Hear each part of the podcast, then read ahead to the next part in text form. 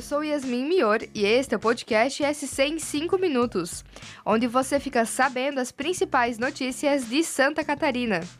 Vamos aos destaques desta segunda-feira, dia 24 de abril de 2023. Um motorista da Prefeitura de Descanso, no oeste de Santa Catarina, morreu após capotar o veículo que dirigia na manhã desta segunda em Cascavel, no Paraná. Identificado como Márcio Barbieri, de 41 anos, ele estava levando um paciente para tratamento no Hospital do Câncer de Cascavel quando ocorreu o acidente.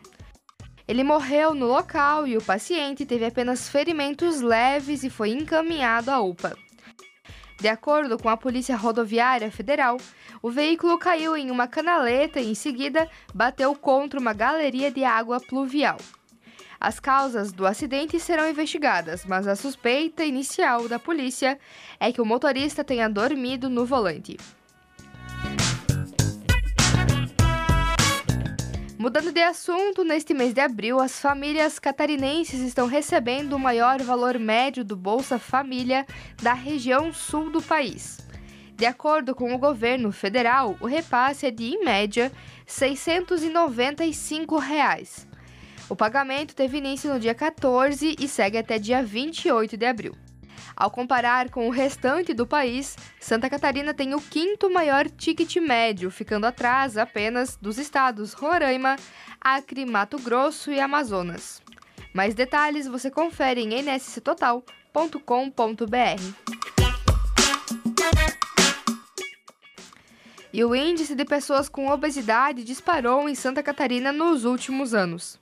A quantidade de catarinenses atendidos pelo Sistema Único de Saúde saltou de 28 mil em 2012 para 398 mil no ano passado.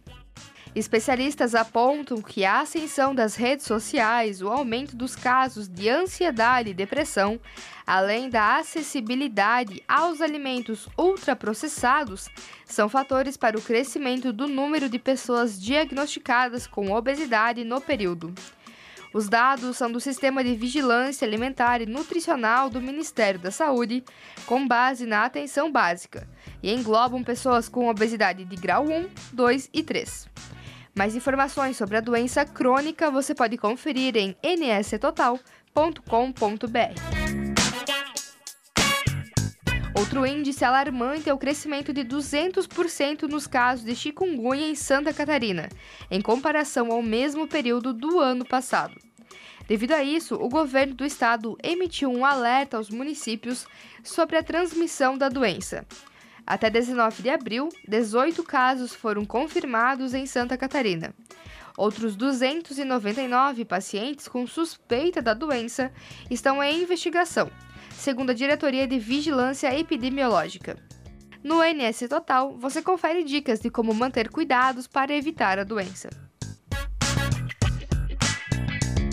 E esta segunda-feira é o primeiro dia útil após a implantação do binário na região da Universidade Federal de Santa Catarina, em Florianópolis. A mudança ocorreu na sexta-feira, dia 21, durante o feriado de Tiradentes e alterou o fluxo em pelo menos três ruas do bairro Pantanal e Carvoeira. É hoje que o binário deve passar por uma prova de fogo, porque o fluxo de veículos será maior, já que o comércio funciona em horário normal, assim como as aulas da UFSC e os colégios que ficam na região. Veja no nstotal.com.br como estava a situação do trânsito na região. E para encerrar, a catarinense Larissa foi a última eliminada do Big Brother Brasil 23.